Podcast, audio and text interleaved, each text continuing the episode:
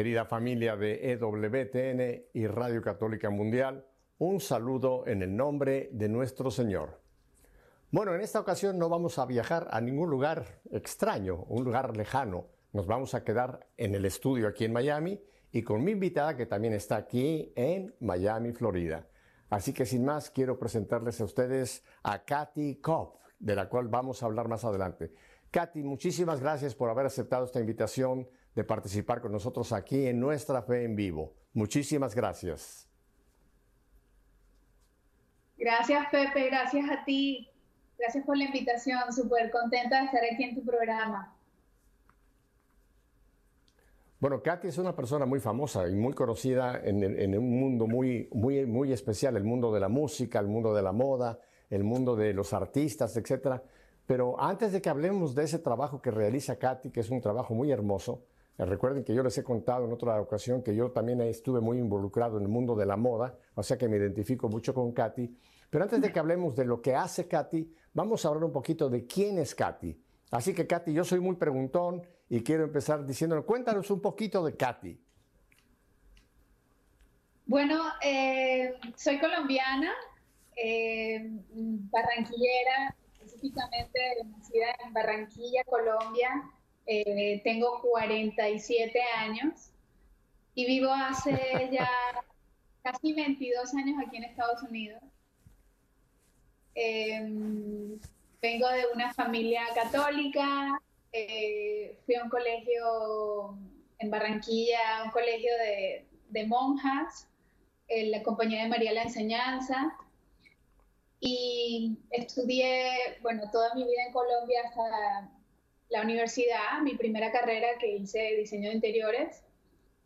Y mm, trabajé en Colombia por un tiempo y después me vine a vivir acá a Miami hace ya 26 años.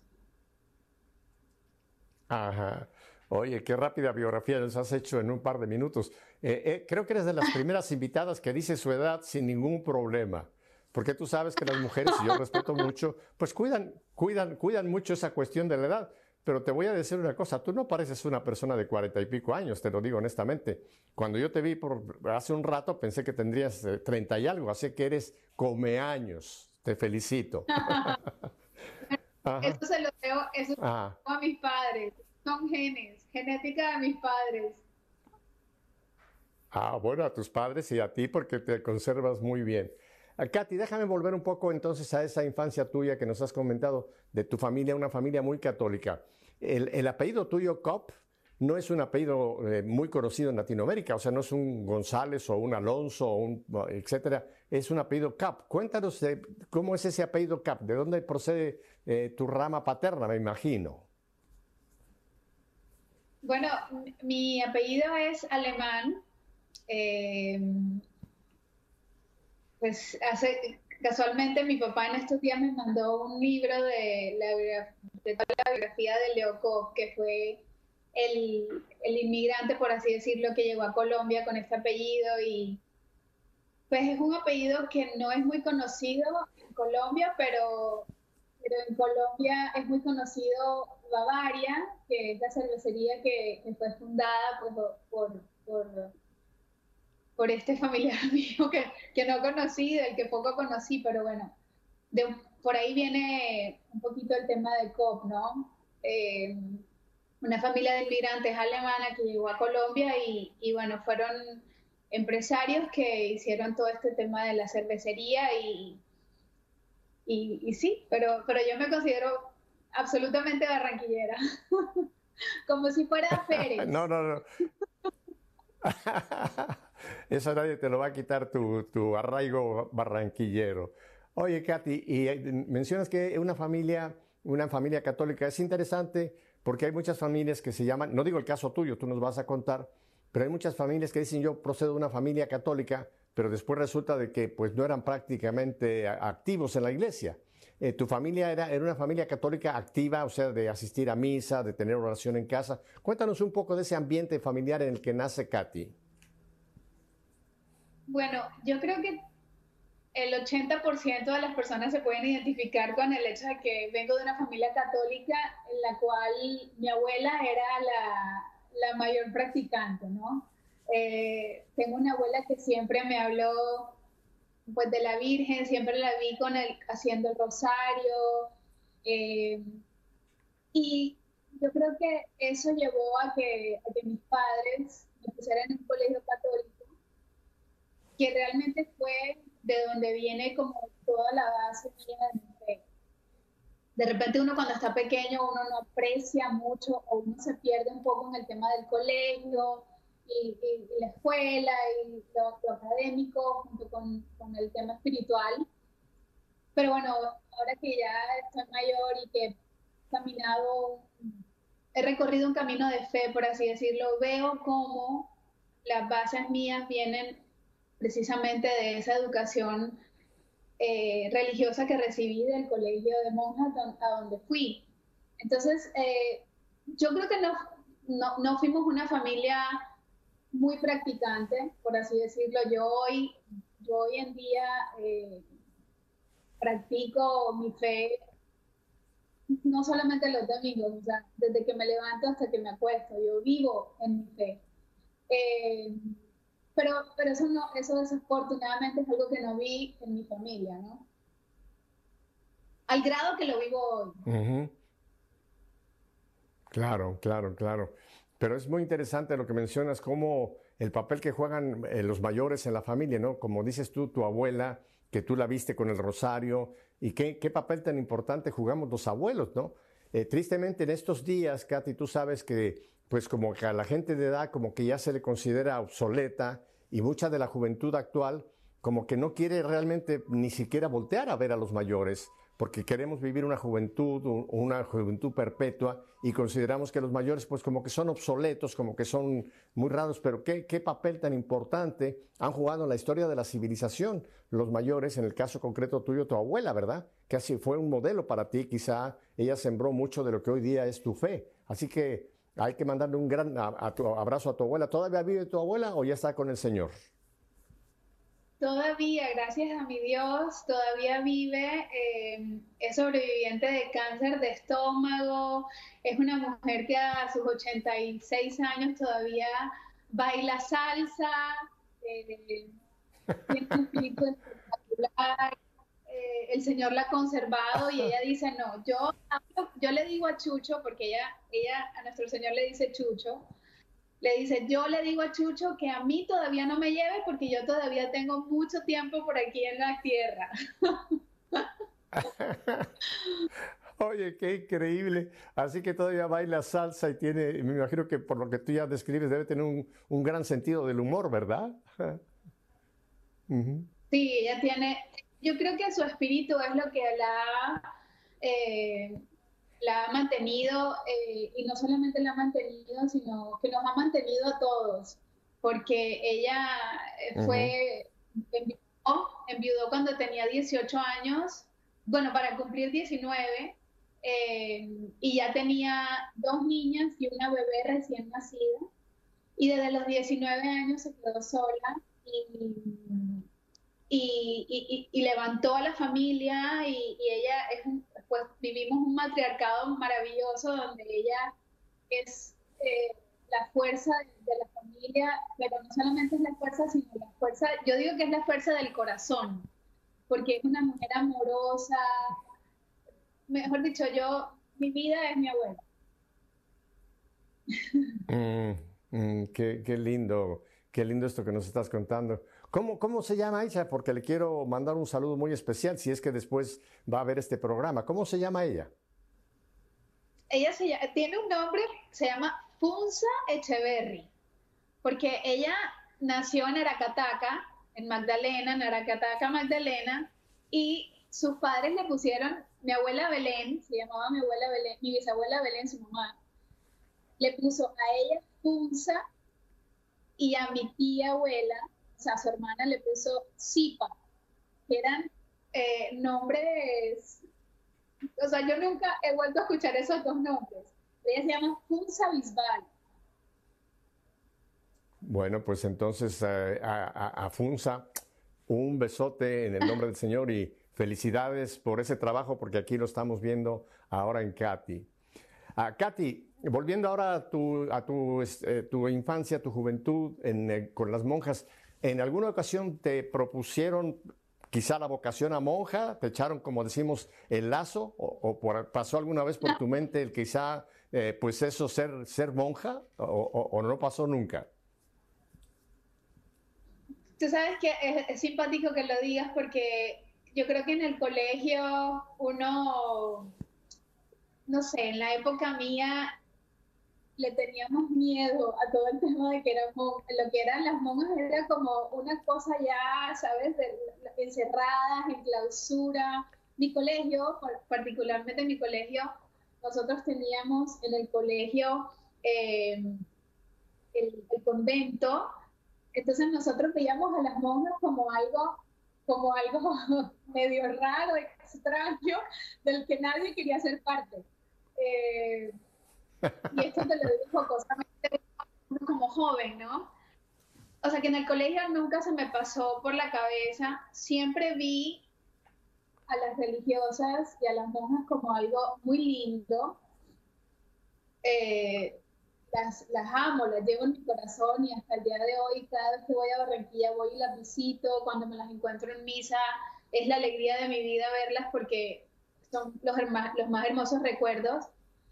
Pero después hubo una época en donde cuando recién empecé a tener este encuentro con, con, el Señor, yo me lo planteé, me lo, me lo, incluso me lo cuestioné, me retiré, hubo un tiempo que me retiré a hacer como, eh, por así decirlo, pensar y meditar y mirar a ver si, si de repente eso era lo que me llamaba el Señor. Eh, pero bueno, yo creo que para, para, para ser absolutamente suya, no hay que ser específicamente religiosa.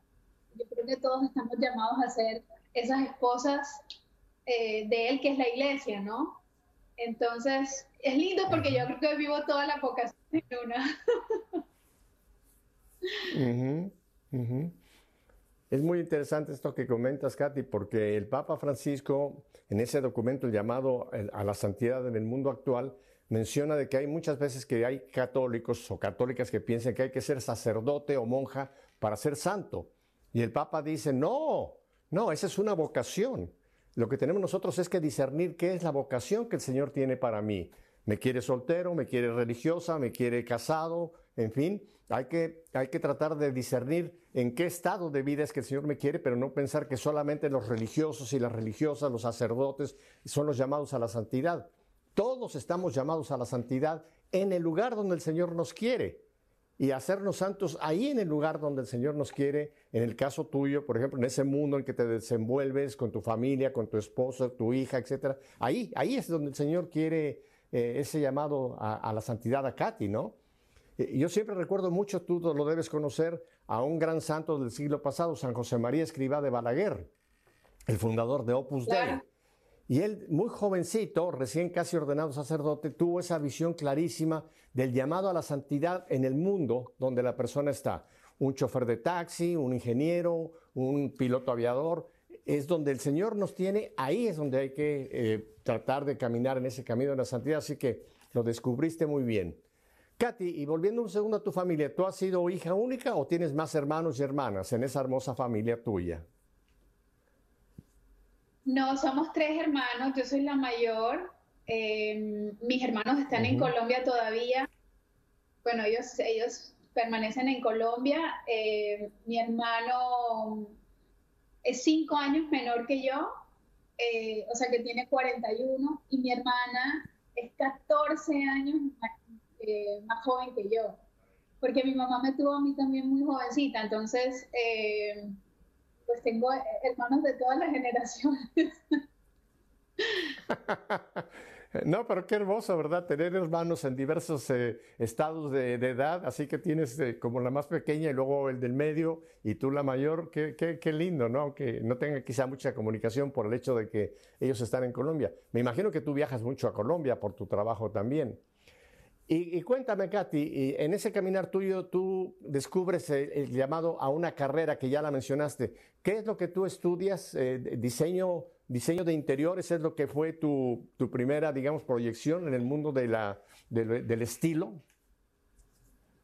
Sí, sí, en Colombia, eh, o sea, siempre sentí como en el, en, el bachillerato, en, mi escuela, en mi colegio, siempre sentí como una afinidad al tema de las artes, de lo creativo, eh, y particularmente me dio por, el, por, el, por la rama de la, del diseño de interiores.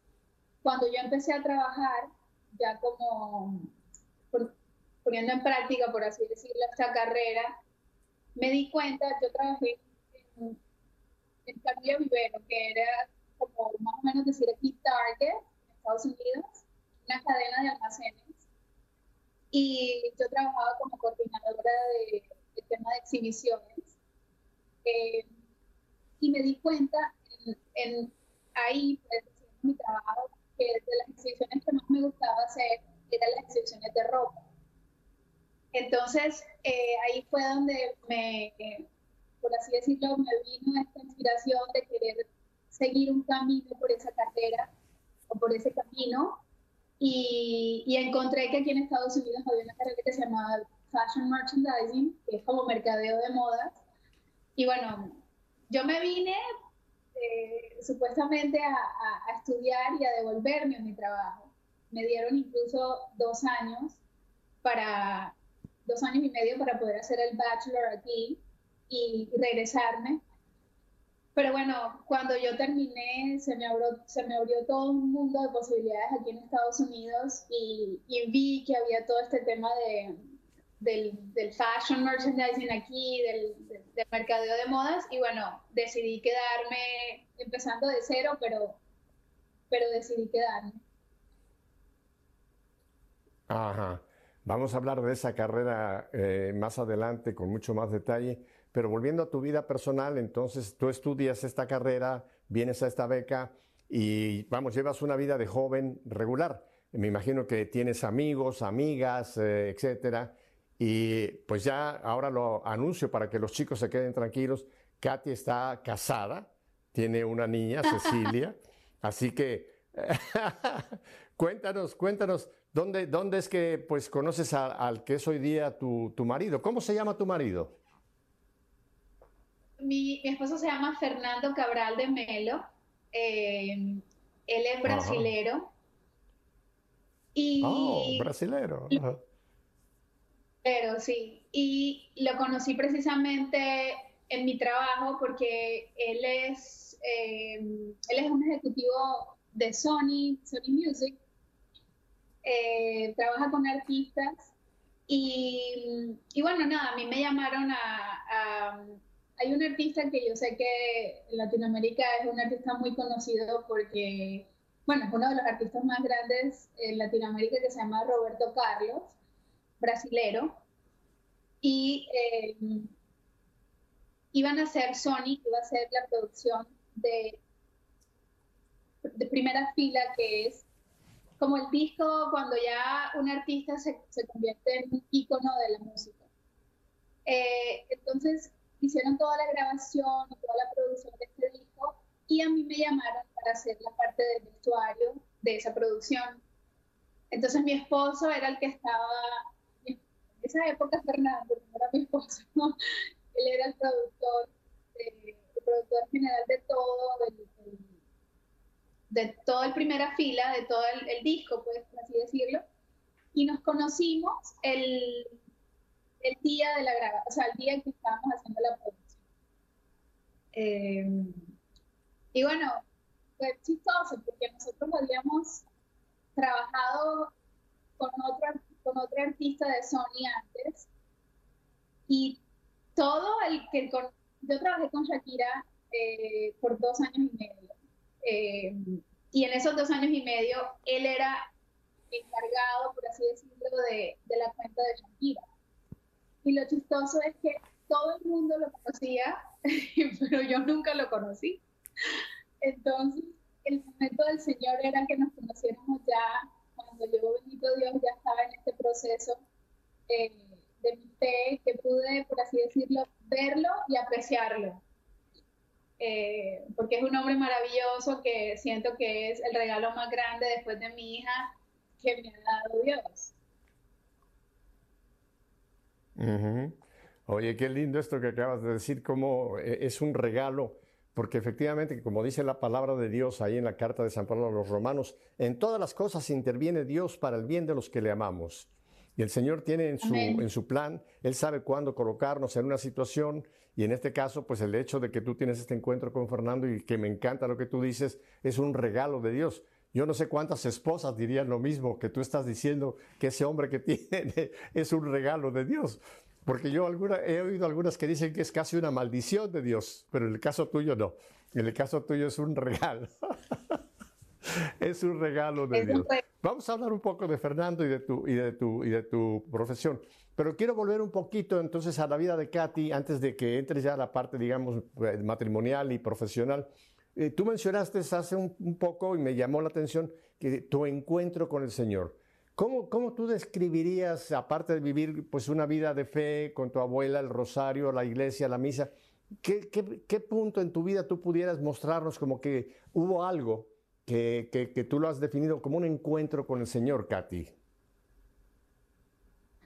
Bueno, mira, Pepe, es, yo creo que de los, de los momentos en los que mi vida se vuelve un testimonio eh, lo digo de esta manera es porque cuando ya uno comprende y entiende que, que Dios entra a la vida de uno o Dios entra a la historia de, a la historia de uno para glorificarse Él y para hacer un testimonio en la vida de uno de Él, eh, yo creo que eso fue, eso fue, yo creo no, eso fue mi, mi proceso, ¿no? Porque cuando por más de que yo viví en Colombia en un colegio católico y un colegio practicante, íbamos a misa todos los viernes, eh, yo llegué a este país muy joven y, por así decirlo, desafortunadamente empecé a trabajar en una industria que es una industria donde, donde Dios cada vez está más afuera, ¿no?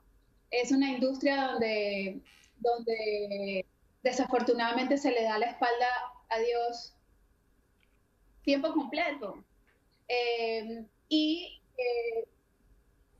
yo hoy entiendo y sé que Dios permitió que yo llegara eh, pues al éxito en mi carrera para que Él se pudiera gloriar más hoy día. Pero en el momento en el que empecé a trabajar, a mí me empezó a ir muy bien, gracias a Dios. Eh, empecé a trabajar con, con, artistas. O sea, yo, para, para, contarte un poquito mejor, yo termino la universidad aquí, me quedo, decido quedarme aquí en Estados Unidos, en Miami, y empiezo a trabajar eh, por un año, trabajé gratis eh, en la industria como para meterme y conocer gente. Como al año hay una productora que, que me da la oportunidad para ser la vestuarista de un proyecto de como cortometrajes, novelas cortas. Y en esas novelas cortas se iban a, a, grabar, que se iban a grabar, había una, un actor famoso. En cada una había un actor famoso. Entonces, así es como yo empiezo a trabajar como en esta industria y empiezo a conocer gente famosa muy rápido. Entonces, empecé a trabajar ahí y después de ahí siguieron mejores proyectos, mejores proyectos, mejores proyectos. Y bueno, te digo que gracias a Dios he trabajado casi con todos los, los, artistas del mundo latino, desde Shakira, que, que, que somos amigas desde, desde, la infancia, estudiamos en el colegio juntas desde los cinco años, pero después cuando ya yo empiezo a trabajar en esta carrera y ella se da cuenta que yo estoy haciendo el tema del vestuario, ella me dice, ¿por qué no vienes a trabajar conmigo? Me fui dos años con ella de, de, gira y después de eso, pues obviamente seguí trabajando aquí con todos los artistas que te puedas imaginar, Dari Yankee, eh, Luis Fonsi, eh, es que son todos, Carlos Vives, eh, mejor dicho, a mí se me van los nombres ahorita ya estoy como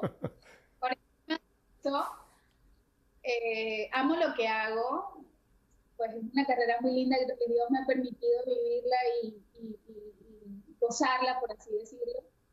pero bueno, con Adamaris López, con, o sea, y yo les pasé, bueno, eso es Dari Yankee, hicimos una producción de un perfume de él, Alicia Keys, Britney Spears. Gracias a Dios yo he tenido la oportunidad pues, de trabajar con, con la mayoría, por así decirlo, sino todos casi los artistas latinos importantes. Em, incluso ahora, bueno, ese es Fonseca, que es uno de mis, de mis artistas favoritos porque es una, una persona maravillosa. Y incluso ahora el, el, el, proyecto que tengo más reciente es, yo no sé, Pepe, si tú te acuerdas de, de, este grupo Menudo, donde salió Ricky Martin y, y todos estos artistas famosos. Eh, ahorita Menudo empezó con la nueva generación Menudo y bueno, pues yo soy la persona encargada de hacer todo el tema de, la imagen y del vestuario, que son estos chiquitos que ven aquí. Eh, ahí estamos haciendo un video aquí en Miami. Eh, el menor tiene el menor tiene 11 años, que se llama Nicolás, y el mayor tiene 16 casi, que se llama Andrés. Entonces, pero desafortunadamente en todo este, en todo este caminar de la fama y del éxito, pues yo me perdí. Yo me perdí en, en el tema de la fe, eh, dejé de ir a misa, dejé de, de tener a Dios en mi radar, por así decirlo. Y, y tristemente, ¿sabes? O sea, porque es lo que te pide, lo que me pedía en ese momento mi carrera era involucrarme en proyectos que iban absolutamente en contra de el, proyecto o el plan que Dios tiene para, para, para, el ser humano, que es ser feliz y tener dignidad. ¿Y por qué te digo esto? Porque yo en el tema de vestuario trabajé con, todas estas revistas, que son revistas eh, que ponen por, por el piso la dignidad de la mujer, ¿sabes? Como eh, no me acuerdo con Don Juan, todas estas revistas, pues, que desafortunadamente y tristemente todas las artistas que se sienten famosas, lo que quieren o sienten que el estrellato o la fama la alcanzan es cuando ya una revista de estas eh, la llama a ser portada. Eh, que son revistas de, por así decirlo, sexualizadas, ¿no? Eh, y en ese, y, si te puedo decir muy íntimamente, la voz, la voz del Señor la sentí justo en una de esas producciones. Porque estábamos haciendo una, me llamaron incluso, imagínate cómo, cómo es la vida y cómo, cómo, yo creo que el diablo se mete también por la vida de uno. Eh, a mí me llamaron incluso para trabajar con Playboy.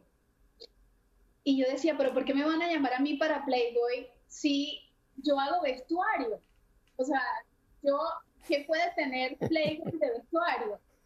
Pero me llaman precisamente para hacer una, eh, un fotógrafo muy famoso que vino a Miami, eh, investigó que cuáles eran las mejores vestuaristas aquí y bueno, le dieron mi nombre, me llamaron y estábamos haciendo esta esta sesión de fotos y la, la, modelo que estaba en la producción pues, estaba obviamente en un vestuario casi que íntimo de, ropa íntima que yo había llevado, porque me habían puesto a escoger todo el vestuario para eso. Y yo en un momento de la sesión de fotos escuché la voz del Señor que me dijo, hija, ¿qué haces aquí? te digo que me conmueve el alma porque, porque uno muchas veces se pregunta, ¿no? O sea, como que, no, pero Dios a uno no le habla, pero eso es mentira, ¿eh? Dios nos está hablando todo el tiempo. Y yo recuerdo claramente, o sea, claramente esa, esa voz que, que, me dijo, hija, ¿qué, ¿qué haces aquí? Y te digo que yo creo que fue el comienzo de un proceso de conversión. Porque toda mi vida y toda mi fue cuestionada por el Señor, ¿no? Eh, entonces, ¿por qué vuelve a ser un encuentro? ¿Por qué es un encuentro con el Señor? Porque a partir de ahí yo entro como, te digo que ese fue el momento más importante de mi carrera, pero al mismo tiempo era el momento en que yo más vacía me sentía. Eh, entonces empecé a tener depresión, una depresión que nadie la sabía y que nadie la notaba, pero yo por dentro estaba muerta. O sea, yo por dentro lo único que quería era, lo único que conjugaba conmigo era morir. Eh, y te digo que, que, desafortunadamente tuve un momento en el que yo escuchaba una voz, eh, que hoy día también sé que esa misma voz que, que, me habló, que me decía, hija, ¿qué haces aquí? Había un, un pensamiento o una voz que se me repetía como acaba con tu vida, acaba con tu vida, acaba con tu vida, pues porque esta vida para mí no tenía sentido. O todo y que estaba en la cúspide de mi. Entonces es cuando yo empiezo a, como a, querer empezar otra vez a ir a misa y recuerdo que el primer día que, que tuve esta iniciativa como de volver a ir a misa fue poner la, fue poner un pie en la, en la, dentro de la iglesia, yo empecé a llorar como si a mí se me hubiera muerto mi familia entera, me hubiera quedado sola en este mundo. Tanto, Pepe, que yo la misa ni siquiera la escuché. Yo solamente lloraba y lloraba y lloraba. Y yo recuerdo que ese día eh, le dije al Señor, si tú realmente existes, eh, yo necesito que tú me abraces. Porque, porque esta vida ya no tiene sentido para mí entonces yo, eh, pues esa fue la oración, por así decirlo, una oración de lamento. Eh, pero al mismo tiempo, porque los tiempos de Dios son perfectos, yo tenía una prima en Argentina que venía ya en un proceso de conversión hace como cinco años y el Señor le había puesto en el corazón, como dos o tres años atrás, empezar a orar por mí. Y ella no sabía por qué, pero ella oraba por mí y oraba por mí yo, para echarte el cuento rápido, me voy a Colombia, me veo con ella, nos vemos después de cinco años y ella me dice, Katy, estoy aquí, y le digo, bueno, perfecto, vamos a vernos.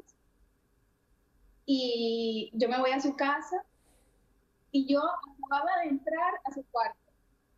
Estaba ella con una amiga y no habían pasado 30 segundos cuando le dice a mi amiga, Ali, tú me puedes dejar sola con Katy un momentito ella cierra la puerta y enseguida le viene como, empieza a orar en lengua.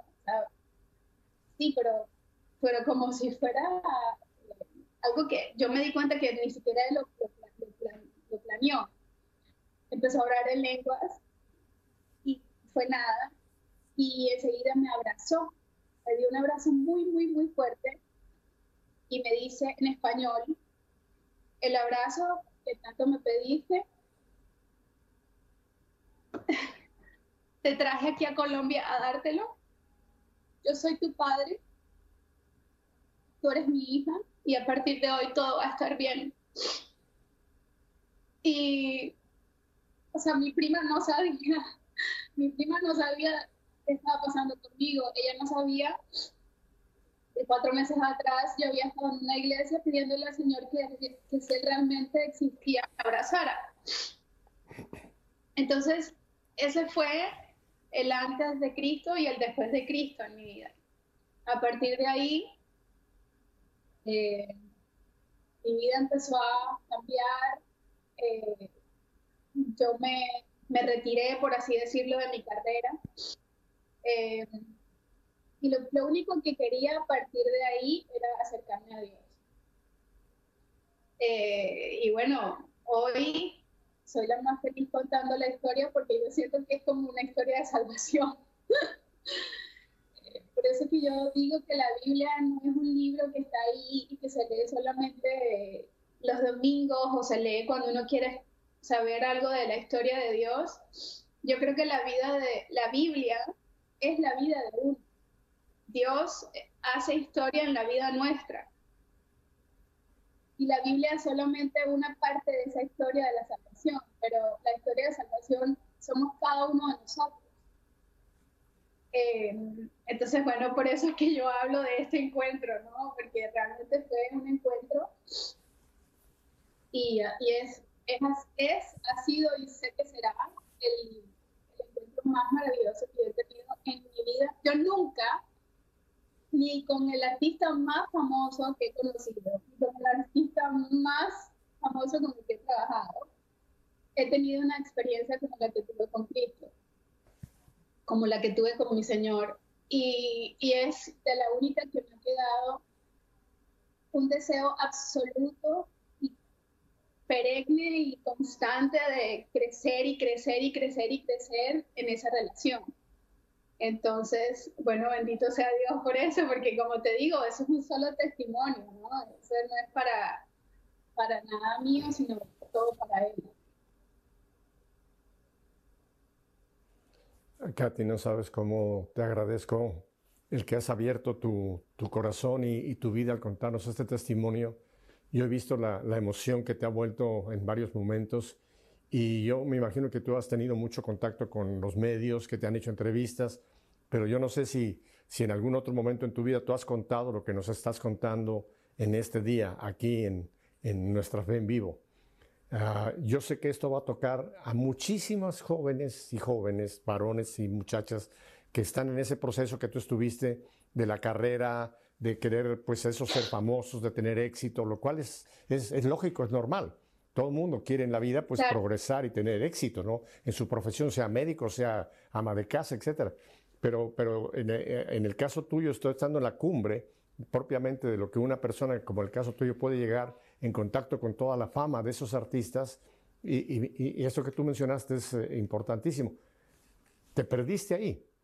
Yo, trabajé mucho en el mundo de la moda, Katy, y te entiendo perfectamente bien, porque es un mundo que efectivamente lo que, lo que manda ahí es el ego. O sea, el que me vea yo bonito, el que me vea yo bonita, etcétera, es el ego el que, el que predomina en ese ambiente. Y en el caso tuyo lo viviste. O sea, es, es, es ese ambiente te va envolviendo, ¿no? Pero eh, no sabes qué, qué momento más hermoso nos han narrado, ¿no? Ese momento en que te dice el Señor, ¿qué haces, hija? Hija, ¿qué haces aquí? Eh, ¿Qué haces aquí, no? Yo no creo que tú hayas llegado al pecado grave, pero me recuerda mucho a aquella mujer, ¿no? A aquella mujer que el Señor la rescató y le dice, hija, no ve y no peques más. No, ¿cómo el Señor nos rescata? A mí me rescató, Katy. A mí me rescató también de una vida totalmente perdida.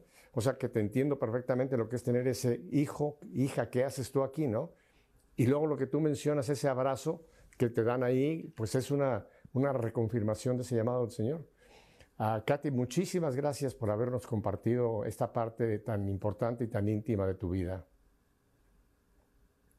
No, Pepe, al contrario, de verdad que yo, eh, mira, yo tengo un, un, trato con el Señor y yo le, yo le prometí que yo iba a vivir el resto de mi vida para Él y por Él. Entonces, cada vez que a mí me invitan a dar mi testimonio, cada vez que a mí me invitan a, a contar mi historia, por así decirlo, yo lo hago con el mayor gusto y no solamente con el mayor gusto, sino con el mayor agradecimiento porque yo sé que es un espacio que le están dando al Señor para mostrar lo que Él hace en la vida nuestra cuando nosotros abrimos el corazón.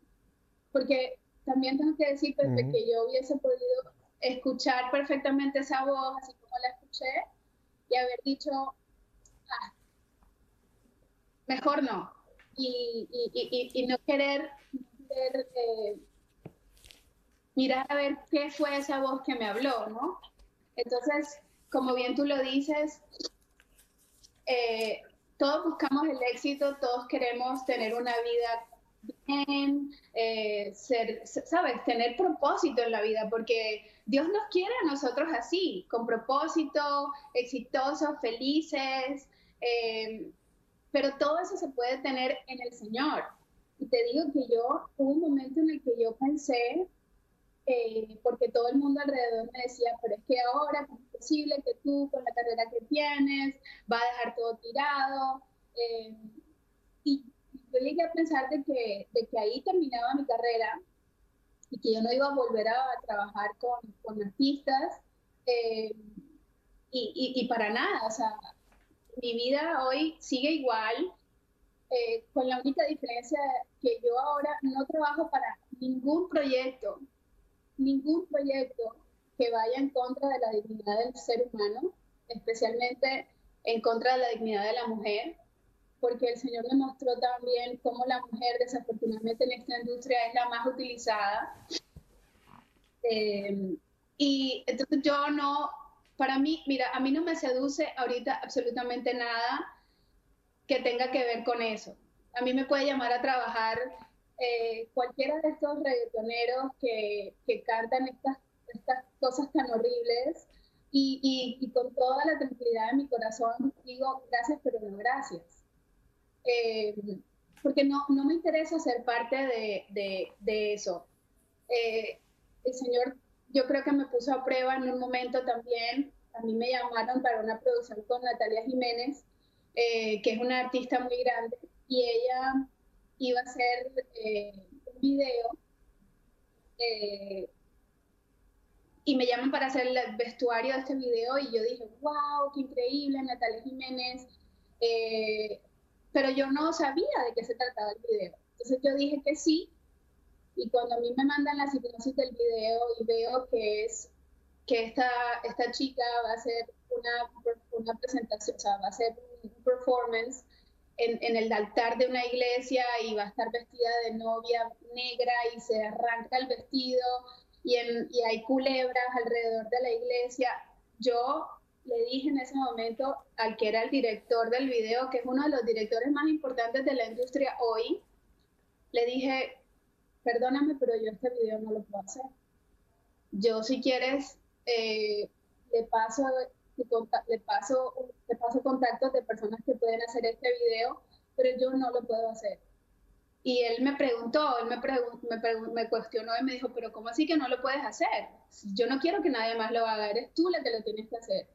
Y le dije, pues no, porque yo soy una mujer católica, eh, principalmente, y este video va en contra de todo lo que mi fe es. Entonces, eh, yo no lo puedo hacer. Y la respuesta de él en ese momento fue, pero tú, ¿quién te has creído?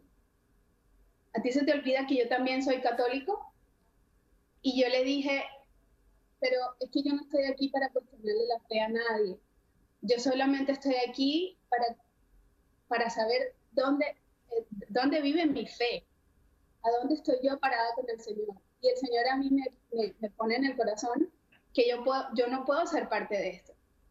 Y te digo, Pepe, que con toda la fuerza que hay en mí, lo volvería a hacer diez veces porque me di cuenta de que en la vida solamente existe en Dios.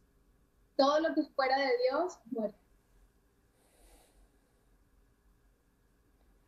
Ah, Katy, eh, realmente es admirable escucharte, una chica con todo el, eh, pues todo el éxito que has tenido y las oportunidades y, que llegan momentos como este en que tú dices no, porque esto va contra mi fe, esto va contra mis principios, yo no lo puedo hacer y rechazas, rechazas un contrato seguramente de muy buena paga.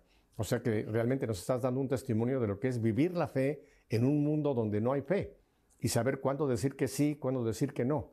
Y esto te, realmente te da un gran valor como mujer y como hija de Dios y como católica y te admiro. Y creo que nos estás dando una gran lección porque quizá mucha gente ahora por tu testimonio va a saber que cuando llega un momento en que algo que se nos presenta en la vida, si no está de acuerdo a la voluntad de Dios y vemos que ahí no está Dios, tener el valor de decir no, a pesar de que eso puede tener un perjuicio quizá económico para nosotros, ¿no?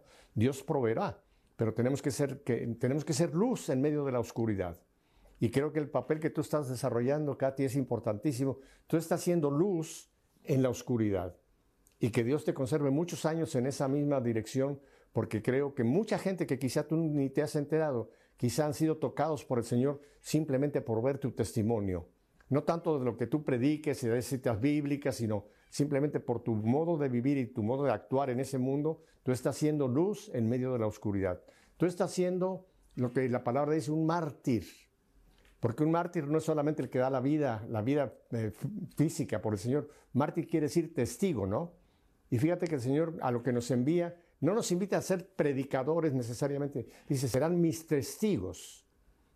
Y hay un, hay, un documento que yo uso mucho, Evangelii Nuncianti, de Paulo VI, el Evangelio en el mundo actual, donde dice, el mundo está cansado de maestros. El mundo lo que necesita son testigos. Y Katy, tú estás dándonos esta historia, tú eres un testigo en ese mundo. Mira, quiero volver solamente a una cita de algo que tú mencionaste en estos minutos que me quedan. Está en la, carta del apóstol San Juan, ese libro para mucha gente tan enigmático, Apocalipsis. Pero en el capítulo 3, versículo 20, hay un texto que es importantísimo. Y dice en el capítulo 3, versículo 20, mira que estoy a la puerta llamando. Si uno escucha mi llamada y abre la puerta, entraré a su casa y cenaré con él. Como el Señor toca la puerta, no fuerza la puerta. Y todos en algún momento de nuestra vida hemos tenido ese llamado del Señor que nos dice, quiero entrar. Pero fíjate que depende de nosotros. Qué cosa más asombrosa, ¿no? Que a un Dios nos da la oportunidad de respetar nuestra libertad y decir, déjame entrar en tu vida, quiero entrar en tu vida. ¿Y cuánta gente ha escuchado, Katy, ese llamado y no, no han abierto la puerta? Pero tú sí se las abriste al Señor y aquí estamos viendo este tremendo testimonio que nos está dando Katy. Eh, Katy, entonces ahora, para que la gente acabe de redondear este hermosísimo testimonio de tu vida, tú actualmente sigues trabajando en el mundo de, lo que se llama estilista, o sea que son preparación de vestuarios, de escenarios. ¿Cuál es tu profesión para que la gente se dé cuenta del papel que tú juegas? Y tengo entendido que además tienes amistad con gente que es conocidísima que tú les has hecho una gran compañía, como es esta chica colombiana que tú mencionaste, Shakira. O sea que tú te has mencionado y te has relacionado con mucha gente de ese ambiente y, estás trabajando ahí. ¿Cuál es propiamente el trabajo tuyo que tú realizas, Katy? Pues yo hago toda la parte que es vestuario. Entonces, por ejemplo, eh, si un artista tiene que ir a una alfombra roja, yo soy la persona que, que escoge el vestuario si un artista va a hacer un video o unas fotos, pues la persona que le escoge el vestuario del artista eh, o le propone el vestuario del artista soy yo. Eh, después hay muchos artistas que ellos mismos escogen lo que se van a, poner, pero uno hace como un filtro, ¿no? Uno es el que les, les propone el, tema del vestuario. Y sí, eh, todavía sigo trabajando en la industria y bueno, te digo más, Pepe, aprovecho esto que, dices tú para, para de pronto decirle a todas las personas que como yo de repente tienen miedo, porque yo te digo una cosa, yo no me doy mérito porque yo siento que todo es una gracia. Yo creo que el Señor también me dio la gracia de poder, de poder decir sí. Eh, yo siento que Dios me dio la gracia de poder no tener miedo eh, o de tener más, más esperanza que miedo. Eh, y eso es algo que yo se lo debo al Señor absolutamente porque siempre he sentido por encima de mí que hay una, o sea, que hay una fuerza más, más por encima de mí. Cuando yo tengo miedo, cuando yo no sé qué hacer, cuando yo siento que ya las cosas están perdidas o, o, o hay una cosa que no va a funcionar, hay algo en mi corazón que me dice, aquí estoy yo. Y, yo hoy he aprendido a entender de que esa es la paternidad y la maternidad de Dios y de la Virgen Santísima que nos acompañan. Y uno es el que tiene que vivir en ese resguardo. Uno es el que tiene que vivir en esa gracia. Entonces, levantarse todos los días y decirle, Señor, aquí te entrego mi vida, te entrego mi día, te entrego, ayúdame a escoger un, a llegar y que tenga parqueo. O sea, yo, yo todo se lo, yo todo lo hablo con el Señor. Entonces, eh, es no tener miedo porque Dios proveerá siempre. Y no solamente siempre, mi, vida es un testimonio de que mis sueños hoy son muchísimo más grandes de lo que yo alguna vez soñé. Y todos son regalos de Dios. El esposo que yo tengo, la hija que yo tengo, la familia que yo tengo, la casa donde yo vivo, el trabajo que yo tengo, el proyecto que vivo en este momento, todo es mucho más grande de lo que yo alguna vez soñé. Entonces nos quedamos cortos y el miedo lo que nos permite es no entrar en esa dimensión de majestuosidad que nos, que nos ofrece el Señor, porque Dios no quiere vivir, Dios quiere que vivamos en su majestad, porque Él es el rey. Entonces, la majestad de Dios solamente la podemos vivir cuando vivimos en su reino. es, muy, es muy importante lo que estás mencionando, Katy, porque fíjate que hay, dos tipos de miedo. El miedo, por ejemplo, eh, que, traemos todos como un instinto, ¿no? El miedo al fuego, el miedo a un barranco, el miedo a una serpiente. O sea, hay un instinto en nosotros que cuando llegan esas situaciones nos produce miedo, pero es para protegernos. O sea, es nuestro interior, nuestro psique, nos hace entender que en un instante, que eso no, hay que quitarte del fuego, hay que quitarte cuando un auto viene y te puede atropellar. Ese miedo es, un instinto de conservación, ¿no? Pero hay, otro tipo de miedo, que no es el que tú mencionas, que se viene del maligno. El, el maligno, el mentiroso, muchas veces nos mete un miedo para que no captemos la voluntad de Dios y nos produce miedo, a, miedo de ser más religioso, miedo de mostrar mi fe, por ejemplo, yo pienso cuántos católicos van a, en su casa oran antes de los alimentos, pero van a un restaurante y no se atreven a hacer la señal de la cruz o hacer una breve oración. Hay un miedo, hay un, el miedo al qué dirán. Esos miedos son peligrosos, ¿no? Pero después viene un tercer miedo que es el que tú mencionas, que es interesante, yo también lo llamaría temor.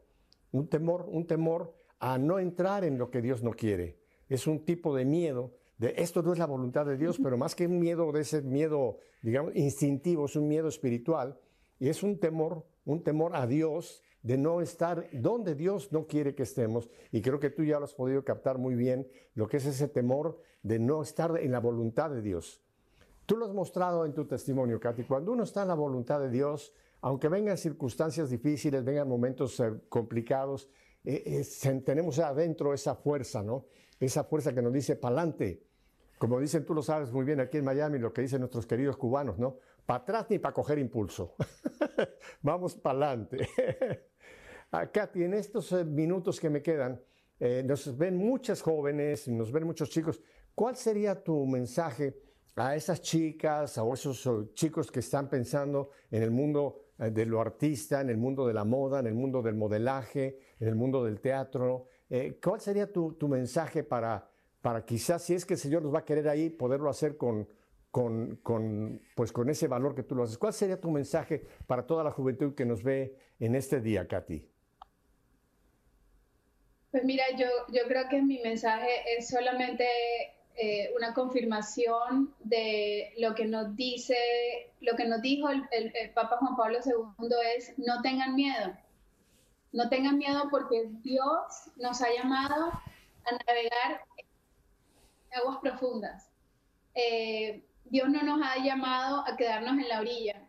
Dios nos ha llamado a navegar mares profundos y vendrán tempestades y llegarán momentos de calma y habrá todo, porque yo sé que, que esa es la vida. Dios no nos, no nos dice, sígueme y se acabarán tus problemas. Eh, es, sígueme con la certeza de que yo estaré contigo hasta el final de los días, a pesar de todo. Entonces, es sencillamente escuchar esa palabra, llevarla al corazón, meditarla y dejar que haga, que dé frutos. Y los frutos es vivir una vida libre. ¿Por qué? Porque somos libres solamente cuando podemos realmente hacer lo que nuestro corazón eh, nos llama a hacer. Como dices tú, somos libres cuando podemos darnos la, la bendición en un restaurante eh, antes de comer. Somos libres cuando podemos abiertamente decir soy católico sin ninguna, eh, unapologetically, como dice, sin, sin, sin, darle, sin pedirle perdón a nadie y sin pedirle permiso a nadie. Soy católica, apostólica, romana, con mucho, con mucho honor y, y mucho orgullo. Entonces, vivir en libertad es de las cosas más exitosas eh, y fabulosos que hay en la vida. Porque de nada te sirve tenerlo todo si eres presa o eres preso de la plata que tienes en el banco o la imagen que creaste en, Instagram o los seguidores que tienes en TikTok. Eso, eso se convierte en tu cárcel. Entonces, yo, la invitación mía es a vivir en libertad. Me encanta esta proyección que nos das, porque efectivamente Mucha gente piensa, dice, soy libre, pero tú acabas de mencionar muchos ídolos que podemos tener en la vida que sin quizá darnos cuenta conscientemente estamos atrapados, ¿no? La fama, como tú dices, del que cuántos views dieron a este, eh, nuestro ego empieza a, a, querer, a querer ser el centro de todo, ¿no? Y se convierte realmente en un ídolo. Porque muchas veces cuando hablamos de ídolo pensamos que es un ídolo de piedra, ¿no? Como el de los aztecas, el dios Huitzilopochtli, no. El dinero, la fama, las drogas, eh, tantas, tantas otras formas en que el diablo nos puede presentar esas ataduras y para esa, esa libertad que tú mencionas es lo que dice la palabra. Para ser libres nos libertó Cristo. Y Él quiere que en cualquiera que sea nuestro ambiente podamos vivir esa libertad de los hijos de Dios como tú la estás viviendo, Katy. Así que qué bueno que mencionas esto. Eh, terminando, me, recordé el Evangelio de hace unos días que quizá nos lleva a lo que tú nos decías, ¿no? Cuando el Señor le dice a Pedro, Pedro, ven, bájate de la barca, cuando está en el medio del mar, ¿no? De aquella tempestad, ¿no? Y Pedro, como pescador, Dijo, pero ¿cómo bajarme? Él sabía que no podía caminar, sin embargo bajó y empezó a caminar con los ojos en el Señor. Cuando él quitó los ojos del Señor y empezó a oír el viento, las olas, se empezó a hundir, ¿no? Y entonces viene el famoso grito, Señor, socorro, ayúdame que me hundo. Y el Señor le dice, hombre de poca fe, y lo saca. Qué importante es nunca quitar nuestros ojos del Señor para que aunque estemos caminando, estemos siempre viendo al Señor y aunque estemos en la tempestad, en las olas, el Señor está con nosotros. Katy, el tiempo se nos ha terminado. Yo quisiera tener contigo otra hora de tiempo, pero el tiempo, tú sabes, trabajas muy bien también con tiempos en todo este asunto de tu, de tu negocio. El tiempo se nos ha dado, terminado. Te quiero dar las gracias, creo que has abierto tu corazón para nosotros y créeme, este testimonio tuyo va a llegar a muchísima gente. En 30 segundos, ¿cuál es tu última palabra? Eh, solamente los dejo con una oración que es, Señor, aparta de mí todo lo que me aparte de ti. Hagan de esa oración su día a día y ustedes verán que su vida llegará todo lo que venga de Dios. Y vivir ahí es lo más hermoso que hay. Señor, aparta de mí lo que no viene de ti. Vaya oración, una oración saeta. Katy, muchísimas gracias. Un, dale un gran abrazo a Fernando, a, tu nena. Eh, y, me, gozo de esta entrevista. Y yo creo, mi familia, que ustedes también han sido tocados por Katy, por este testimonio, ¿verdad? Así que muchísimas gracias. Y ya saben mi despedida. Si Dios nos concede una semana más de vida, volveremos la próxima semana para seguir haciendo esto que, lo que hemos escuchado, que nuestra fe sea una fe en vivo. Hasta la semana próxima. Bendiciones.